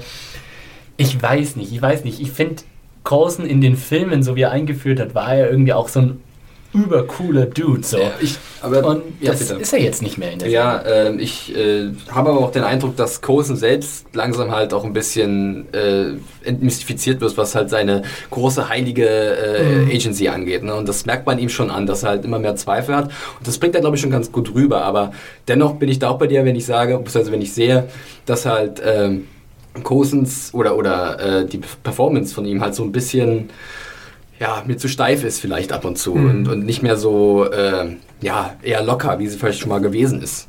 Ja. Und es ist also. Ja, ich, ich würde da einfach gerne auch mehr von ihm sehen. Also mehr in interessanten in interessanten Situationen, weil du hast im Moment so das Gefühl, sie wissen nicht so richtig, was sie mit Coulson eigentlich machen wollen. Und auch der ganze Origin-Plot weiß ich auch nicht so richtig. Das war Von auch Sky meinst du oder welche? ja, nee, äh, äh, nee, mit das auch, aber auch diese ganze Nummer um den Tod rum. Das war irgendwie auch seltsam achselzuckend irgendwie. Das war okay, okay, that happened, I guess. Äh, es ist, Ja, Avatar. Ja, am. Anfang, an, am, Anfang der Serie hatte man noch das Gefühl, boah, das ist das Monstergeheimnis und das wird uns komplettes Hirn rausblasen, wenn wir merken, was dahinter steckt. Äh, Nee, das war es einfach nicht. Diese Wirkung hat es nicht im geringsten auf mich gehabt. Betretenes Schweigen. Ja, In der äh, Runde. ich kann nur noch jetzt noch mal was Positives sagen. Was Mhm. mir gefällt, ist, dass zum Beispiel jetzt ein Bill Paxton dabei ist, der die gewisse Lockerheit jetzt mitbringt, die vielleicht Coulson ein bisschen abhanden gekommen ist. Ähm, als Ex-Kollege, der aber, wo ich auch wieder das Gefühl habe, dass der irgend, irgendwas, äh, der bringt wieder irgendwas Dunkles, Geheimnismäßiges mit sich und dann haben wir das nächste Ding, was entdröselt werden muss. Und äh, jetzt gab es die Nachricht erst heute oder gestern, ich weiß es gar nicht, dass Patton Oswald jetzt Heute. auch äh, Beziehungsweise gestern, ja, stimmt. äh, zum, zum, zum Casten zustößt. Vor, Aber nur in einer Gastrolle, Ja. nicht fest. Neulich gab es auch noch die Nachricht, dass Adrian Pasta Glenn Talbot spielt, ein Hulk-Bösewicht, äh, der aber Hm, eine Shield-Liaison ist. Ähm, also die Gaststars sind schon vielversprechend. Da muss halt nur ein bisschen mehr noch draus gemacht Ja. werden. Ich möchte bitte eine Folge mit Bill Paxton haben, wo sie dann in irgendeinem Raum eingeschlossen sind und es dann von außen irgendwie dann klopft. They're all around us, man! They're everywhere! Das, das äh, wäre schon äh, äh, ganz dringend nötig, wenn man Bill Paxton engagiert. Also, ähm, ja, vielleicht, ich ich weiß nicht, das haben wir vorher nicht abgesprochen. Wir oh, vieles nicht absprechen hier, liebe Hörer, falls ihr es noch nicht gemerkt habt. Aber Adam, weißt du vielleicht auch so ein bisschen Bescheid, was wird denn so äh, noch auf uns zukommen in, in, in kommenden Shield-Episoden? Was ist denn da Das- bisher schon bekannt? Das Problem ist halt, dass Shield gerade so einen unregelmäßigen Programmplan hat, Mhm. dass so viel dazu gar nicht bekannt ist. Ne? Also außer, dass jetzt Glenn Talbot auftauchen wird und dass ähm, ähm, Deathlock, äh, Ja. J. August Richards wieder zurückkehren wird und auch noch ein bisschen mehr Heldenmontur anhat, was glaube ich in dem Fall irgendwie so ein Spandex-Kostüm ist oder Ja. so, äh, weiß man da glaube ich noch gar nicht so viel. Auch ein Punkt, den du äh, ganz gut nochmal ansprichst. Äh, ich würde auch einfach gerne nochmal mehr Kostüme sehen in Marvel's Mhm. Agents of S.H.I.E.L.D. Ich, wir sind schließlich in einem Superhelden-Universum. Ich bin oder? halt gespannt, ob es jetzt noch wirklich irgendwie ein Cap-Crossover gibt, ob da irgendwer jetzt äh, kommt. Also ich meine, es müsste ja die nächste oder übernächste Folge dann so weit sein. Ne? Bei Thor hatten wir jetzt immerhin dieses Zugeständnis, oh ja, wir räumen jetzt hinter Thor und den Asgardian auf. Ne? Ja, ja, und wir hatten ja dann auch. Und noch hier ist es halt noch eklatanter, dass Ja, das ja. Shield Muss- irgendwie nicht mehr da Ja, ist. Das muss einfach einen. Einfluss haben auf Ja. die Serie und der muss halt auch greifbar sein und, und spürbar sein. Und wenn sie das richtig hinkriegen, dann könnte es, glaube ich, ganz gut nochmal die Kurve kriegen. Und ich meine, hätte Joss Whedon mehr zu sagen bei der Serie, hat er ja nicht, weil er nicht so viel Zeit hat, weil er Avengers drehen muss und so. Ähm, dann Ja, würde man der Serie ich, ja. durchaus zutrauen, dass es einen Gamechanger gibt am Ende der äh, ersten Staffel und die Serie dann mit einer Neuausrichtung in der zweiten Staffel irgendwie äh, um die Ecke kommt oder so. Meinen Segen hätten sie dafür. Ich bin da durchaus äh, d'accord. Äh, wenn, mit, mit Wenn es denn eine zweite ja. Staffel gibt, also ich meine, die Quoten sind gefallen, aber es sieht immer noch so aus, als gäbe es eine zweite Staffel. Ich kann mir eigentlich nicht vorstellen, allein aus Prestigegründen lassen sie das Ding noch wohl Sie, weiterlaufen. sie brauchen es noch oder? mindestens bis Avengers 2, würde ich ja, sagen. Ja, auf jeden Fall. Und ja, ich meine, es gibt doch immer wieder so Punkte irgendwie, wo man dann einfach merkt, oh Gott, das macht alles so Sinn und es ist doch so schön, wie da Rädchen ineinander greifen. Allein schon in dieser äh, Sith-Episode, wo dann irgendwie äh, Sif sagt, ja, ich bin hier, um die, die zu verfolgen. Sie ist ausgebrochen, als die Dunkelelfen Ja, ja, ja. Asgard angegriffen haben. Und das ist einfach ein geiler Geek-Moment, weil da denke ich mir dann, oh, ha, das habe ich gesehen, da war ich im Kino, das habe ich, den, den Angriff, das kenne ich, kann ich mich erinnern dran. äh, also sowas ist einfach toll, irgendwie für, für Fans auch, wie dieses äh, Universum da ineinander greift. Und ich möchte einfach mehr davon haben. Gebt mir mehr, ABC, mehr Zahnräder, die ineinander greifen. Gut, äh, noch was zu Agents of S.H.I.E.L.D.? Nö.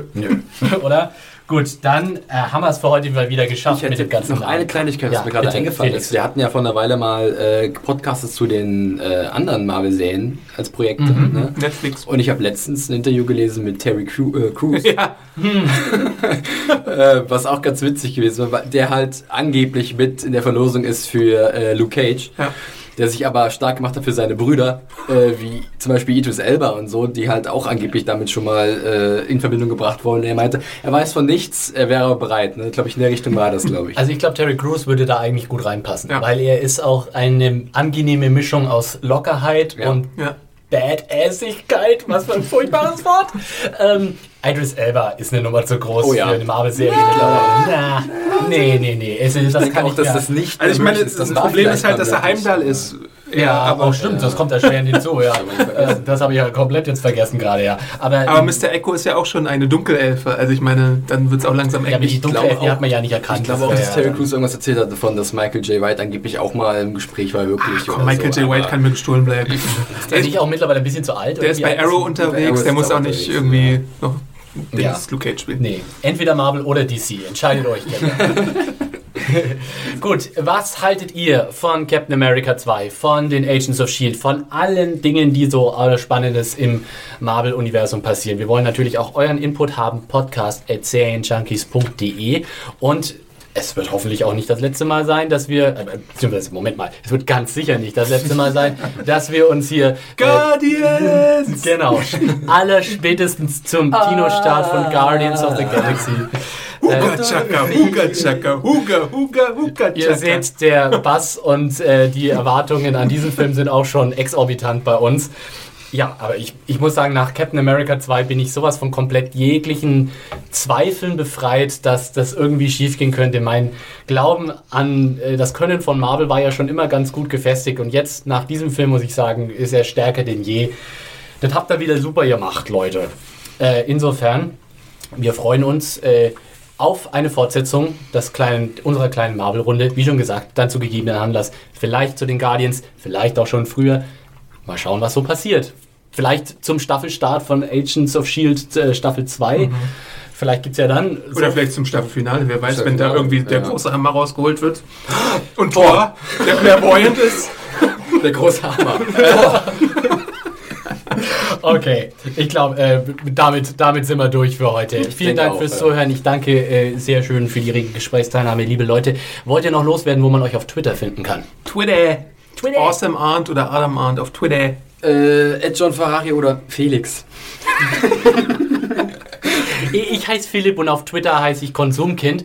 Und unseren Serienjunkies Podcast, das muss ich natürlich auch nochmal erwähnen, den könnt ihr liken, abonnieren, kommentieren. Auf jeder Art von Plattform, die ihr euch überhaupt noch vorstellen könnt. Auf Soundcloud, wir sind seit neuestem auch auf YouTube. Da würden wir uns vor allem über Abonnements und Kommentare freuen. Und natürlich auch einfach, wie schon gesagt, per Mail podcast.serienjunkies.de.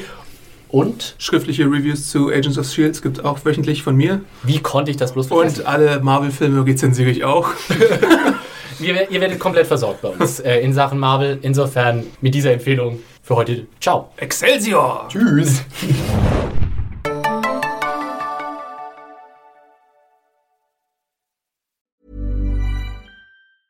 Planning for your next trip? Elevate your travel style with Quince. Quince has all the jet setting essentials you'll want for your next getaway, like European linen, premium luggage options, buttery soft Italian leather bags, and so much more. And is all priced at 50 to 80% less than similar brands. Plus, Quince only works with factories that use safe and ethical manufacturing practices. Pack your bags with high-quality essentials you'll be wearing for vacations to come with Quince. Go to quince.com slash pack for free shipping and 365-day returns.